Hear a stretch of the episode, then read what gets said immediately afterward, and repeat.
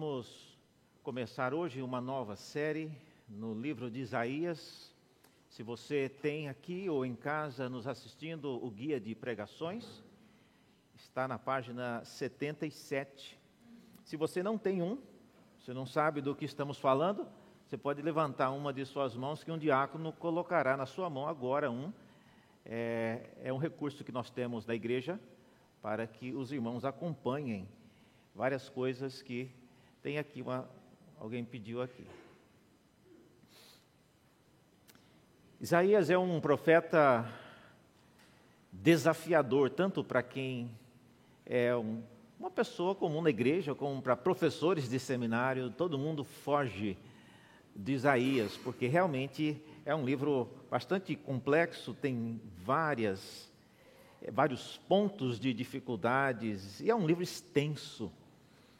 É, mas é um livro bastante importante para a formulação de toda a teologia do Novo Testamento. É o livro mais citado no Novo Testamento e em situações importantes, não é uma situação passant, mas Isaías, é, aquilo que Deus revelou por meio de Isaías é realmente muito importante. Nós vamos hoje é, começar na primeira parte do livro, a primeira vez que Isaías se dirigiu ao povo de Israel. Nós temos aqui, capítulo 1, a partir do versículo 1, é, a palavra de Deus que foi revelada ao profeta Isaías nos seguintes termos. Primeiro é anunciado né, a visão de Isaías, filho de Amós, que ele teve a respeito de Judá e Jerusalém. São, não são duas cidades, Judá é o país e Jerusalém é a capital, isso no Antigo Testamento. Nos dias desses reis aí, Uzias, Jotão, Acais, Ezequias, todos eles reis de Judá. E assim diz a palavra de Deus, que é a profecia que ele trouxe. Escutem, ó céus, e ouça, ó terra, porque o Senhor é quem fala. Criei filhos e os fiz crescer mas eles se revoltaram contra mim. O boi conhece o seu dono, o jumento, o lugar onde lhe dão comida, mas Israel não tem conhecimento, o meu povo não entende. Ai desta nação pecadora, deste povo carregado de iniquidade. São descendência de malfeitores, filhos que praticam o mal, rejeitaram o Senhor, desprezaram o Santo de Israel e voltaram para trás. Por que vocês insistem em ser castigados? Por que continuam em rebeldia? Toda a cabeça está doente, todo o coração está enfermo. Desde a planta do pé até o alto da cabeça não há nada são.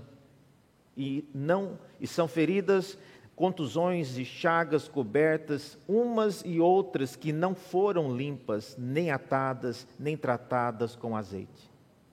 A terra de vocês está devastada, as cidades foram consumidas pelo fogo.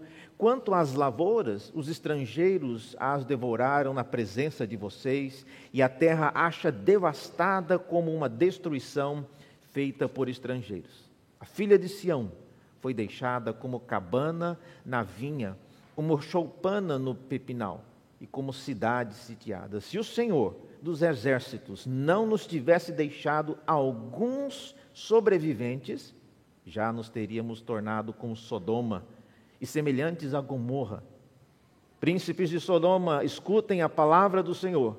Povo de Gomorra, dê ouvidos à lei do nosso Deus. O Senhor diz: De que me serve a multidão dos sacrifícios que vocês oferecem?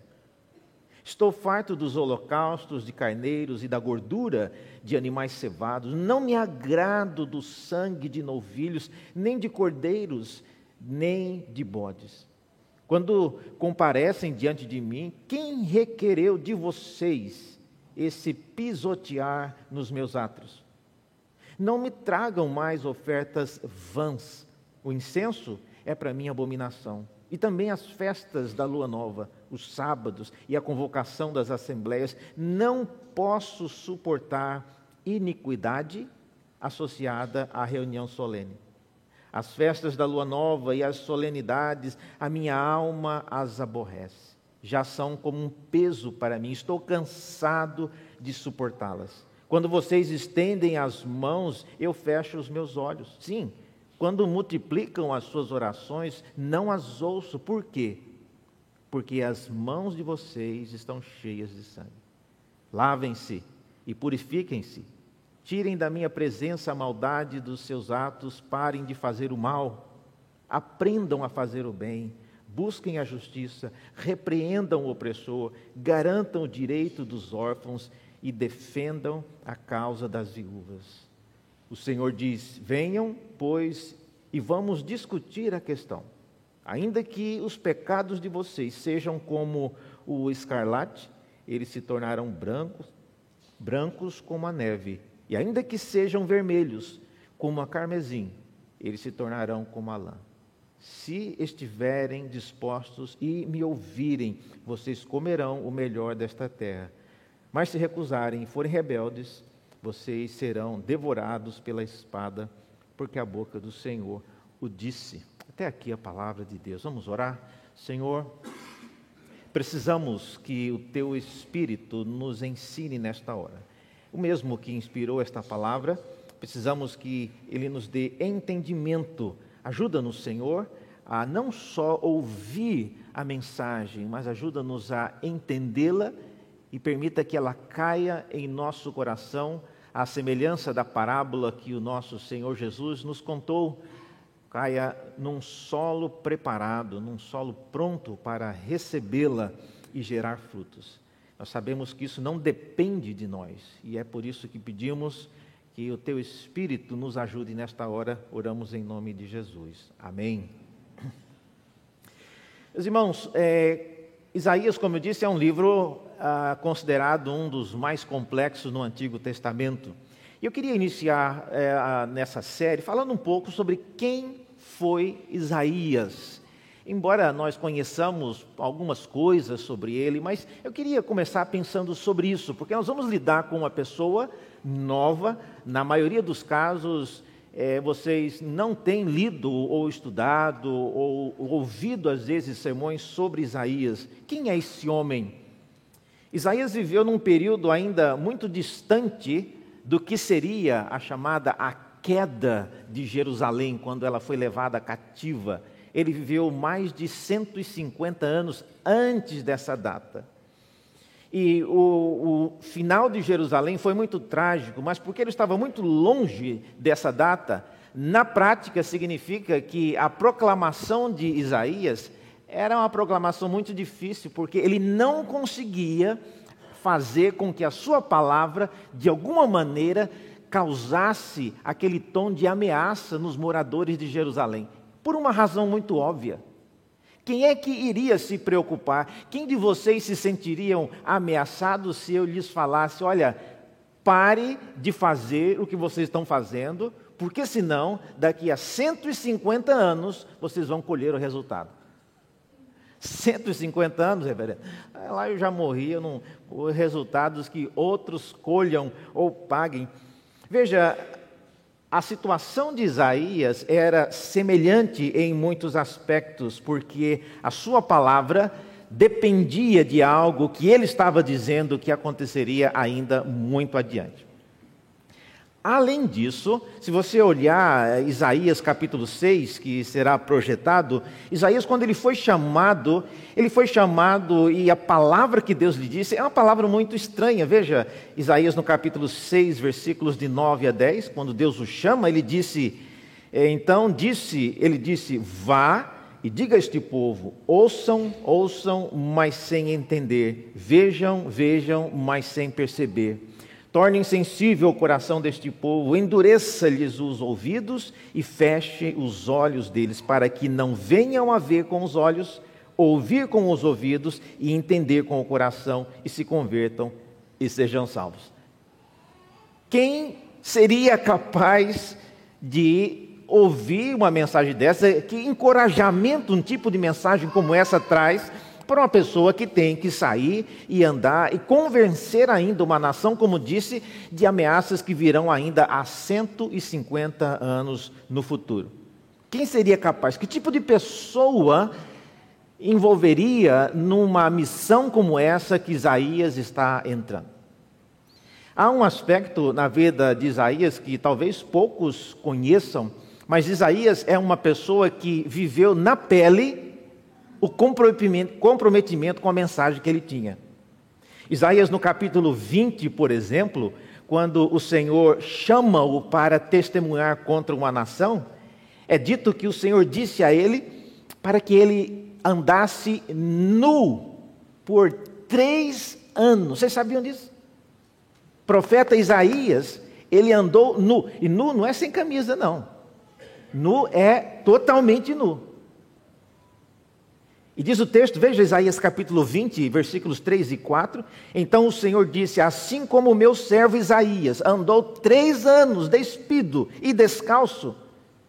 Pode parecer aqui que ele está de cueca ou de alguma coisa, mas não, veja.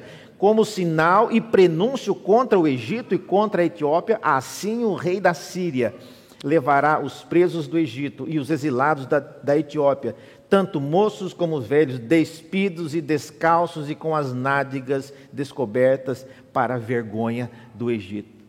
Então veja, Isaías foi alguém que não apenas tinha uma, uma, compreensão teológica de quem Deus era e do que ele iria fazer, mas era alguém, foi alguém que teve que encarnar aquela mensagem e ele teve a coragem e ele teve o atrevimento e a intrepidez de literalmente andar nu por três anos para que a sua vida, de alguma maneira, causasse isso que Deus fala aqui, a vergonha na população de Jerusalém. E era realmente algo estranho, era algo que as pessoas viam e viravam o rosto, mas esse era o objetivo, para que deixasse aquela mensagem contundente. Então, esse é o Isaías que escreveu esse livro. Ele não é uma pessoa que vivia sentado no seu escritório, cheio de livros para ler, apenas ali meditando e trabalhando de uma maneira bastante árida e alheia. Não, é alguém que viveu, é alguém que teve que, com a sua própria vida, mostrar o comprometimento dele com a palavra de Deus.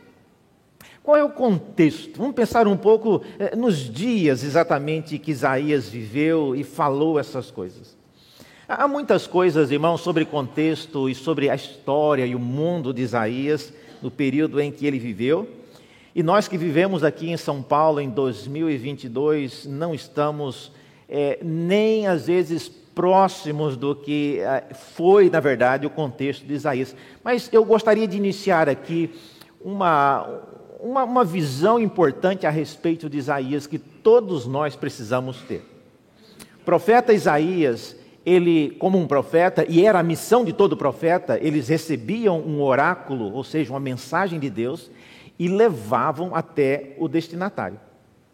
Depois que eles faziam isso, eles então redigiam aquilo que eles haviam entregue e guardavam aquilo para uso posterior, para publicação de um livro, o que veio a ser. De modo que quem ouviu Isaías pessoalmente, ao vivo e a cores, foi um público específico. Quem leu o livro de Isaías é um público bem posterior.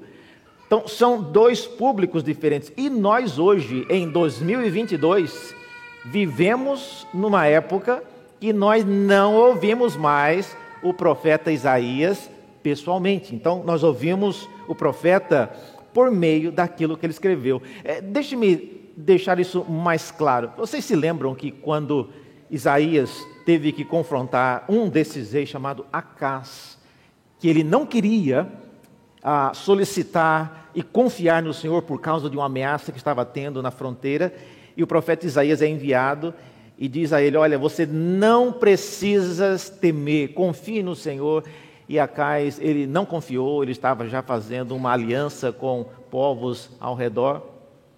E o Senhor diz: Olha, eu vou dar um sinal, e o sinal é que a virgem conceberá e dará à luz a um filho. Esse, esse texto foi dito a, ao rei Acais. Mas nós sabemos que isso posteriormente acaba apontando para Cristo. Mas é exatamente isso, irmãos. A mensagem de Deus dada às pessoas naqueles dias foram dadas pelo profeta. Hoje nós estamos lendo o livro de Isaías. É bem diferente. Pedro, o apóstolo Pedro, em 1 Pedro capítulo 1, versículos 10 e 11, fala algo muito interessante sobre o que os profetas faziam.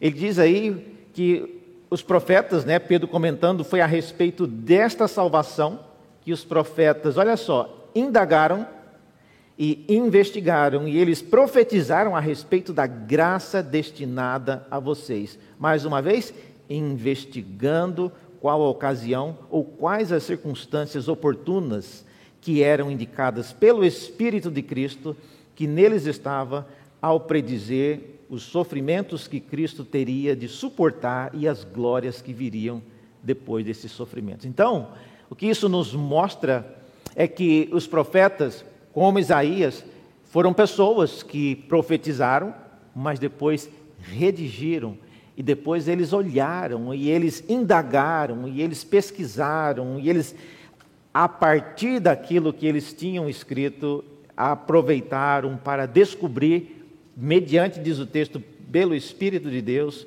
novas ah, eh, palavras e articulações especificamente sobre quem Cristo seria e como ele morreria. Mas nós hoje, irmãos, como é que nós podemos, num contexto diferente, uh, ouvir essas admoestações? Quais são as advertências que o profeta Isaías traz para nós hoje, que moramos em São Paulo, em 2022, não temos, não somos mais parte de uma nação. E, e esse é um grande problema que muitas pessoas não percebem Israel era uma nação, nós somos igreja. A palavra que é dirigida a uma nação, a um rei, é diferente de dirigir a um membro de uma igreja. É, nenhum pastor, ele não é um rei, ele não domina sobre a cidade. Então, é uma palavra muito diferente. E eu gostaria então de pensar um pouco nas advertências que Isaías ele deixou, não para a cidade de Jerusalém, mas ele deixou registrado no seu livro isso tem instruído e tem é, trazido conhecimento pelos séculos e séculos, e ainda hoje aqui estamos nós lendo o profeta Isaías. O que é que nós podemos então aprender sobre as advertências que Isaías faz nesse primeiro capítulo? Primeira coisa, vamos pensar um pouco mais detidamente é, em quem é o público-alvo desta advertência específica né, do capítulo 1. Ele coloca nomes aí em alguns locais. Se você olhar aí no versículo 2, vocês viram aí que a palavra é inicialmente dirigida aos céus e à terra. Isaías está profetizando aos céus e à terra. Por que, que alguém faria isso? Não seria melhor dirigir a palavra ao povo de Jerusalém? É para ele que ele está falando. A referência, irmãos, aos céus e à terra, diz o, o versículo 1 e 2 mencionam isso. É por causa dos céus e a terra serem testemunhas. Deuteronômio capítulo 30, por exemplo, é um texto que mostra é, que o Senhor havia colocado os céus e a terra como testemunhas contra o povo de Israel. E o fato da, dos céus e a terra serem testemunhas, quando Deus fez uma aliança com o povo, é essa a razão porque Isaías agora está dirigindo-se aos céus e à terra. É como se alguém que fosse um credor, não conseguindo receber o dinheiro de algum devedor, recorresse ao, ao avalista: olha, eu tenho que. Me escute aí, porque a pessoa que me deve, ela realmente não quer, ou não pode, ou não vai conseguir me pagar. Então, a referência aos céus e à terra é uma referência àqueles que Deus, quando ainda no Monte Sinai, fez uma aliança com Israel, Deus disse: Vou colocar os céus e a terra como testemunha contra vocês. Olha, eu acho isso interessante porque Hoje, quando você sai aqui, especialmente à noite, olhe para os céus e lembre-se disso. Esses céus que eu estou vendo aqui esteve no dia em que Deus fez uma aliança com Israel no Monte Sinai, o mesmo céu. Esse céu que eu estou vendo aqui é o mesmo céu que esteve presente nos dias que Isaías falou para a cidade de Jerusalém. E aqui está o mesmo céu e a mesma terra sobre a qual eu piso. São testemunhas de Deus contra nós, contra a nossa é, possível desobediência. Então, o povo de Jerusalém, nos dias de Isaías, simplesmente decidiu viver do jeito que eles queriam. Decidiu viver da maneira como se Deus não tivesse nada com a vida deles. E o problema é que eles continuavam vivendo numa terra que Deus havia dado e que a, as benesses daquela terra dependia da bênção de Deus. E, e nesse sentido, irmãos, há muita coisa que nós podemos relacionar com os dias de Isaías e os nossos. Tem muita gente que vive como se Deus não existisse, como se Deus não tivesse nada a ver com a minha vida. O, o que é que Deus tem a ver com a minha vida? Sou eu quem trabalho, sou eu quem pago as minhas contas, sou eu quem protejo a minha família, sou eu quem pago um bom plano de saúde para manter a saúde. Onde você vai enfiar Deus na minha vida? É o que eu ouvi de uma pessoa uma vez que eu tentava compartilhar aspectos do Evangelho. Me diz, onde você quer enfiar Deus na minha vida? O, o que, que eu não posso fazer se Deus não existir? E lembro como se fosse hoje, essa, conversando com essa pessoa no, num restaurante, ele estava com a perna cruzada. De repente ele levanta parte da calça e diz: Está vendo isso aqui? Ele estava com um revólver assim na, no, na, preso assim na canela. Para mim, Deus é isso aqui, ó. Com isso aqui, eu faço que as pessoas façam o que eu quero, eu proíbo que as pessoas façam o que eu não quero. Ele colocou uma lista de coisas, e puxa vida. Então, esse 38 aí na sua canela é, é o seu Deus. Tá? Vamos imaginar por um tempo que seja. O que que esse 38 na sua canela pode fazer se o seu casamento começar a ruir? se os seus filhos começarem a abandonar o lar e envolver-se em atitudes morais que você reprova? Qual é a finalidade, qual é o impacto e a importância desse revólver na sua canela? Depois fiquei pensando, não devia ter falado essas coisas, ele estava com o revólver na canela, né? Mas muitas pessoas, irmãos, vivem como se Deus não existisse e alimentam essa expectativa de que Deus não me vale nada, não há nada que eu não possa fazer se Deus existisse ou não existisse, ou seja lá o que ele for. E Jerusalém era uma cidade assim, vivendo numa terra que foi dada por Deus, cuja chuva e a produção das colheitas dependiam da bênção de Deus, eles viviam como se Deus ah, não existisse.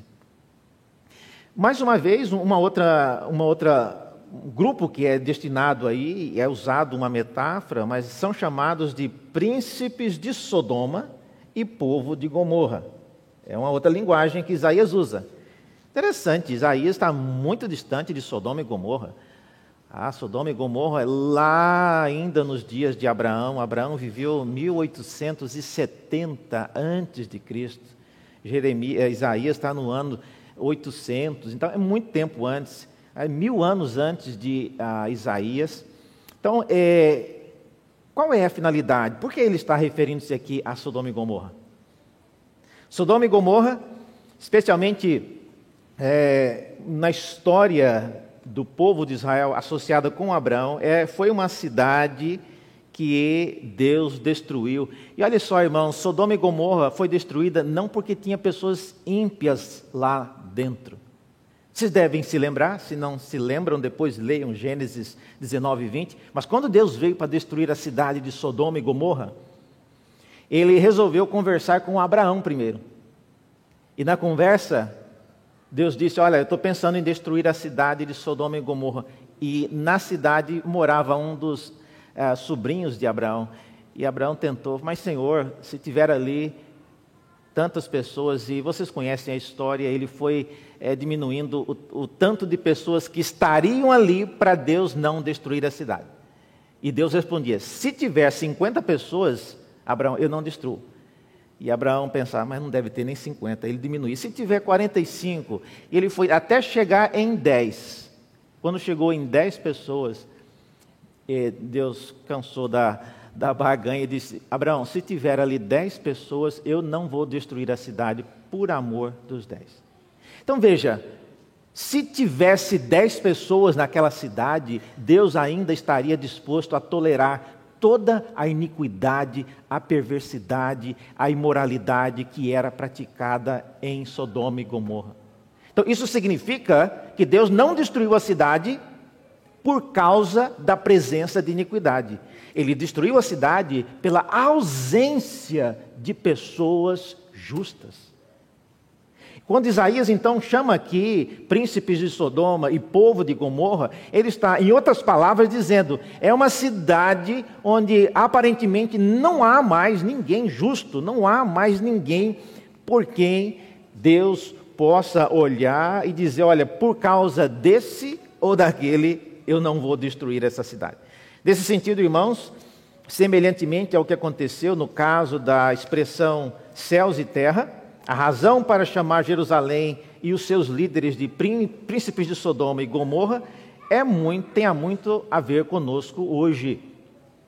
A nós, às vezes, lutamos para que é, no, no, sistema do governo e no país haja muitas pessoas crentes. Meus irmãos, a, a vida política do país, a, o país em geral, não vai melhorar quando nós colocarmos predominantemente os líderes que são evangélicos, ou que são presbiterianos, ou que são tementes a Deus.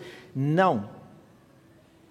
O que Deus requer de nós é que sejamos pessoas justas. Por causa de dez pessoas, Deus não destruiria Sodoma e Gomorra. Agora, pensemos um pouco o que é que esses essas pessoas, o público-alvo, esse é meu segundo ponto. O que, que eles estavam fazendo quando Isaías chega com essa advertência? O que exatamente eles estavam fazendo? Qual é o pecado que esse povo estava cometendo? Há, há muitas coisas, irmãos, que a gente às vezes é, tenta, às vezes, olhar de maneira figurada, mas veja no versículo 4 na sua Bíblia, Isaías capítulo 1, no versículo 4 é dito que eles ah, rejeitaram e desprezaram o Senhor. Vocês viram aí? Ai desta nação pecadora, deste povo carregado de iniquidade, são descendência de malfeitores, filhos que praticam o mal, rejeitaram o Senhor e desprezaram o Santo de Israel e voltaram para trás.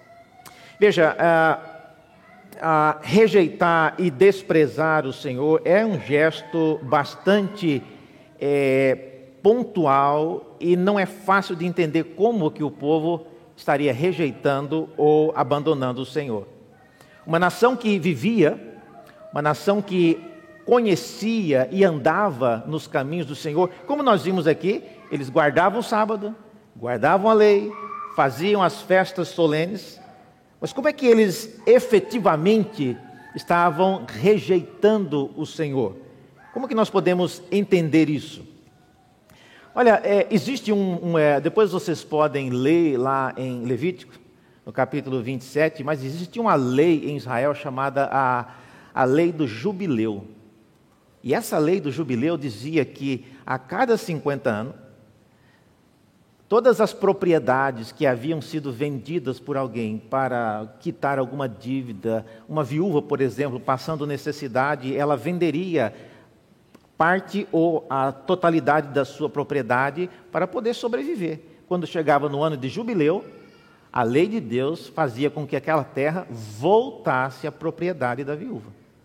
Ah, para que não houvesse desigualdade social, não houvesse necessidade e privações. Só que tinha uma, uma, uma lei, uma pequena lei sobre o jubileu que dizia que uma terra que havia sido dedicada ao Senhor não podia ser retornada no ano de jubileu. Ou seja, se a viúva que vendeu, vendeu para uma pessoa e a pessoa, faltando dois minutos para entrar no jubileu, ele dedicasse a terra ao Senhor, a viúva não podia pegar de volta. Então o que, é que acontecia? Muitas pessoas usufruíam da terra e, chegando próximo do jubileu, eles dedicavam a terra ao Senhor. E aí a viúva, que estava esperando chegar o dia do jubileu para poder pegar a terra de volta e viver dela, ela então provavelmente padeceria passaria fome. E é por isso, então, irmãos, que Deus fala que, seguindo a lei, eh, cumprindo os mandamentos, o povo de Israel conseguiu achar brechas para continuar praticando o mal. Isso é maldade. É maldade.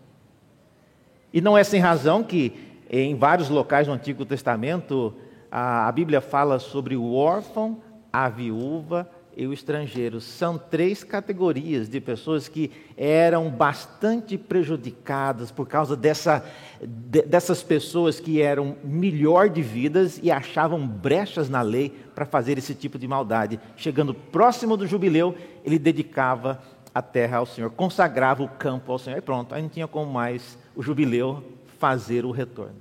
Esse é um exemplo. Teria muitos outros, mas é, é importante que você entenda isso. Israel era, estava sendo alguém assim, que simplesmente esse é desprezo com algo que é sagrado, é desprezo com a seriedade da lei de Deus, é desprezo com o objetivo maior da lei, que era demonstrar o amor e a compaixão de Deus para com a terra. Também uh, o texto fala que eles desenvolveram, eles mantinham uma espiritualidade de fachada. Esse é um outro problema que nós não vamos entrar em detalhes aqui, mas vocês viram. Era um povo que Deus já não tolerava mais. Quando o povo aproximava-se dos locais de adoração, o Senhor virava o rosto, porque ele não tolerava mais a associação de espiritualidade e iniquidade. Era uma, uma espiritualidade de fachada. Diz o versículo 13: Não posso suportar iniquidade associada com reunião solene. Então, esse é um tipo de espiritualidade que Isaías ele tem que confrontar, e ele faz isso fazendo ameaças diretamente a um povo que conseguiu achar brechas na lei para causar esse tipo de mal. Agora, irmãos, entendam, é, órfão, viúva, estrangeiro e essa espiritualidade de fachada, como temos falado aqui, isso é algo, como eu disse, alheio. Hoje, em nossos dias, não faz sentido falar de órfão, viúva e estrangeiro, porque o nosso sistema de governo não usa esses indicadores para mostrar injustiça. Talvez seria mais fácil dizer sobre taxa de inflação, sobre taxa de desemprego, sobre Selic, sobre várias outras coisas que hoje nós usamos para indicação de injustiça, mas nos dias do Antigo Testamento era o órfão, a viúva, o estrangeiro. Por quê? Porque eles apontavam, se eles estavam passando necessidade, é porque havia pessoas que deveriam e que podiam, estavam usando de maldade e fazendo, dentre outras coisas, essa que eu lhes mencionei aqui. Agora, caminhando para o fim, irmãos, em terceiro lugar, qual é o teor? Qual é o teor da advertência de Isaías nessa primeira palavra, nesse primeiro oráculo? Primeira coisa que ele diz é que eles deviam se purificar. Purifiquem-se, tirem a maldade dos seus atos. Essa, essa linguagem de lavar-se aí, que o versículo 16 menciona, é uma linguagem simbólica um banho não resolveria a situação. Mas, em outras palavras, o que Isaías está dizendo é que haveria necessidade de uma purificação. Não sei quantos se lembram, mas quando Isaías mesmo foi chamado, Deus enviou um anjo, e o anjo, isso numa visão, o anjo tomou uma brasa que estava no altar e encostou nos lábios de Isaías. E aquilo, segundo o anjo lhe disse, havia purificado os seus pecados. Isso é numa visão, irmãos. Não aconteceu na realidade. E, e, também, se você pegar uma brasa hoje e encostar nos seus lábios, você não vai ter o mesmo efeito. Primeiro, porque era uma visão, não estava acontecendo de verdade. Segundo, porque mais importante do que a brasa é de onde esse anjo pegou a brasa. Se eles estavam dentro do templo, o único lugar que tem brasa dentro do templo é no altar ah, se estava lá dentro era no altar, onde tinha o altar de incenso. As brasas que chegavam ali vieram do altar do holocausto lá fora, que simboliza o cordeiro que havia sido morto, imolado e depois queimado. Então, ser tocado com aquela brasa era um gesto sobrenatural. Isso mostra que a purificação que Isaías está propondo exige algo sobrenatural. Irmãos, eu tenho todos os pastores, a gente ouve, a gente acompanha, a gente aconselha e a gente vê tantas coisas. E olha, o nosso mundo, e em alguns casos a nossa igreja tem muita coisa acontecendo, muitas coisas que a gente pensa, meu Deus, é preciso purificação e o tipo e o nível de purificação que é necessário não está ao alcance dessas pessoas. É preciso que Deus intervenha.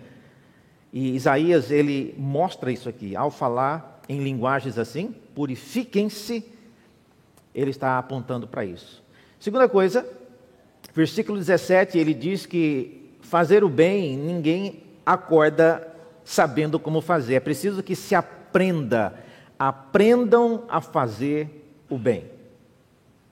Como vimos anteriormente, é possível cumprir todos os procedimentos da lei e continuar arranjando uma brecha para fazer o que é mal. Veja, olhe com atenção nesse versículo 17. O versículo 17 diz o seguinte: aprendam a fazer o bem, busquem a justiça. Eu não sei quantos perceberam, mas é, isso aí é uma, é quase que uma receita. Como é que Deus espera que se faça o bem? No caso do povo de Israel, fazer o bem aí, buscar a justiça, envolvia, primeiro, repreender o opressor, garantir o direito dos órfãos, veja aí novamente os órfãos aparecendo, e defender a causa das viúvas. Agora, eu repito, irmãos, isso, do jeito que está aqui, não resolve nada nos dias de hoje não resolve nada. Por quê? Porque hoje ah, o direito de órfãos são resguardados por outras leis em nosso país. Ah, hoje nós vivemos, geralmente, órfão vive, no caso aqui, era órfão do povo de Israel, tinha família ao redor. Então a situação é muito diferente. Hoje, para que nós compramos isso, para que nós busquemos isso, nós precisamos é, olhar para a lei de Deus e buscar a, aquilo que Cristo vai dizer mais adiante, que é a generosidade, que é o amor a Deus acima de todas as coisas e ao próximo como a nós mesmos.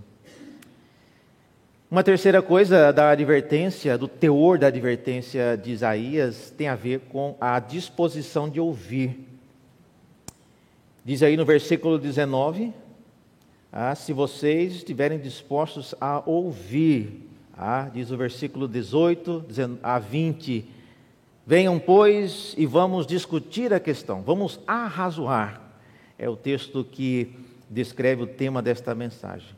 Ainda que os vossos pecados sejam como o escarlate, se tornarão brancos como a neve, ainda que sejam vermelhos como o carmesim, eles se tornarão como a lã.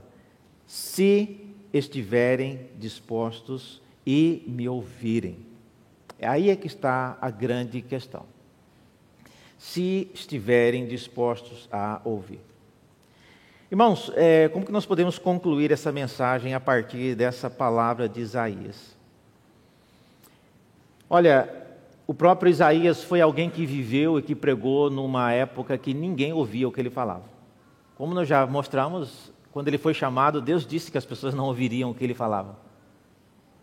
Mas ele mesmo, mais adiante, no capítulo 53, Isaías clama e lamenta nos seguintes termos: Quem creu em nossa pregação? A quem foi revelado o braço do Senhor? Porque foi subindo como um renovo diante dele, como raiz de uma terra seca, não tinha boa aparência nem formosura. Olhamos para ele, mas não havia nenhuma beleza que nos agradasse. Era, olha só as palavras, desprezado e o mais rejeitado. Lembra o que Isaías disse? Que o povo de Israel havia desprezado e rejeitado?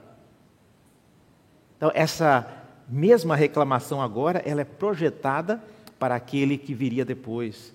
Ele seria também desprezado e rejeitado entre os homens, homens de dores e que sabe o que é padecer. Isso nos dias de Isaías. Você empurra aí mais 300 anos para frente, você chega em Neemias, que já está no final do período do Antigo Testamento. Olha o que Neemias diz.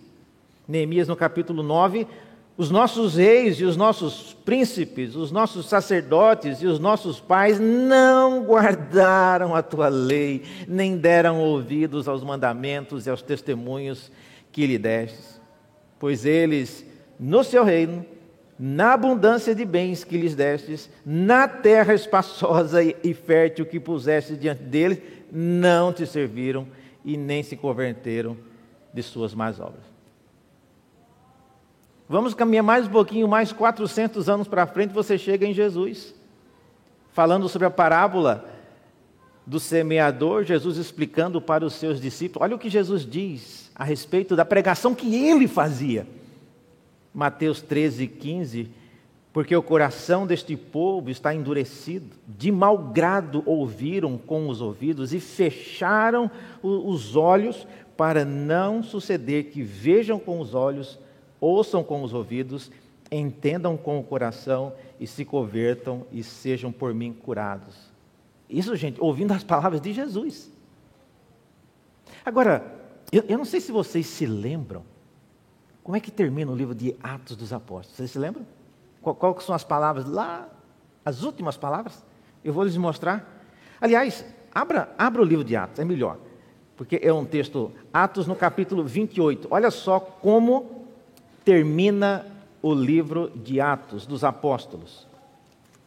Os últimos versículos, Paulo preso, e ele chama alguns judeus para ouvirem pela última vez aquilo que deve ter sido o sermão derradeiro na missão do apóstolo Paulo e preste atenção nas palavras usadas pelo apóstolo Paulo para encerrar o livro de Atos dos Apóstolos, capítulo 28, a partir do versículo 23. Tendo eles marcado um dia, foram em grande número ao encontro de Paulo no lugar onde ele residia. Então, desde manhã até a tarde, lhes fez uma exposição em testemunho do reino de Deus, procurando persuadi-los a respeito de Jesus, tanto pela lei de Moisés como pelos profetas. Olha só. Então, sublinha a palavra profeta. Olha o que Paulo vai fazer. E houve alguns que ficaram persuadidos pelo que Paulo dizia. Outros, porém, continuaram incrédulos. Gente, Paulo aqui, ó, gastou, ele está preso. Está fazendo o que ele não pode, está gastando tempo para trazer pessoas, não, sei, não sabemos quantas pessoas vieram aqui, mas dizem muitos. E está explicando mais uma vez, a maioria não acreditou. Diz o texto que houve alguns que ficaram persuadidos pelo que Paulo dizia, outros, porém, continuaram incrédulos, e havendo discordância entre eles, olha só, começaram a ir embora. Mas antes que saíssem, Paulo disse essas palavras. Olha o que Paulo vai dizer. Bem falou o Espírito Santo aos pais de vocês por meio do profeta Isaías, quando disse: Vá a este povo e diga: ouvindo vocês ouvirão e de modo nenhum entenderão. Vendo vocês verão e de modo nenhum perceberão. Porque o coração deste povo está endurecido. Ouviram com os ouvidos tapados e fecharam os olhos, para não acontecer que vejam com os olhos, ouçam com os ouvidos e entendam com o coração e se convertam e sejam por mim curados. Ou seja, irmãos, ah, nós temos uma história de rebeldia. O que é que cabe a nós hoje? O autor aos Hebreus, não sabemos quem é o autor aos Hebreus, diz que se ouvirmos a voz de Deus hoje, se hoje ouvirdes a minha voz, não endureçais o coração. Palavra de Deus, a Igreja de Santo Amaro, hoje, 2022, 31 de julho de 2022, é essa. Ouçamos a palavra do Senhor com o coração aberto. Do contrário, irmãos, o Senhor certamente trará as mesmas, os mesmos castigos sobre cada um de nós. Vamos orar mais uma vez? Senhor, ajuda-nos a ouvir a tua voz, não apenas com os ouvidos, mas que a tua voz gere em nós transformação. Há muita coisa, ó Deus, que o Senhor tem nos falado ao longo dos anos, por meio desta igreja, por meio de vários uh, caminhos que o Senhor leva-nos e nos traz, e aqui estamos mais uma vez. Ajuda-nos a não mais sairmos deste local apenas com uma, uma informação interessante acumulada em, nosso, em nossos ouvidos, mas ajuda-nos, ó Deus, a termos a coragem de tomar decisões corretas, de arrependermos-nos, de buscarmos andar em novidade de vida. Ajuda-nos, ó Deus. E sabemos que para que isso aconteça, isso requer um, um milagre, a tua intervenção. E é por ela que pedimos a Deus e o fazemos em nome de Jesus. Amém.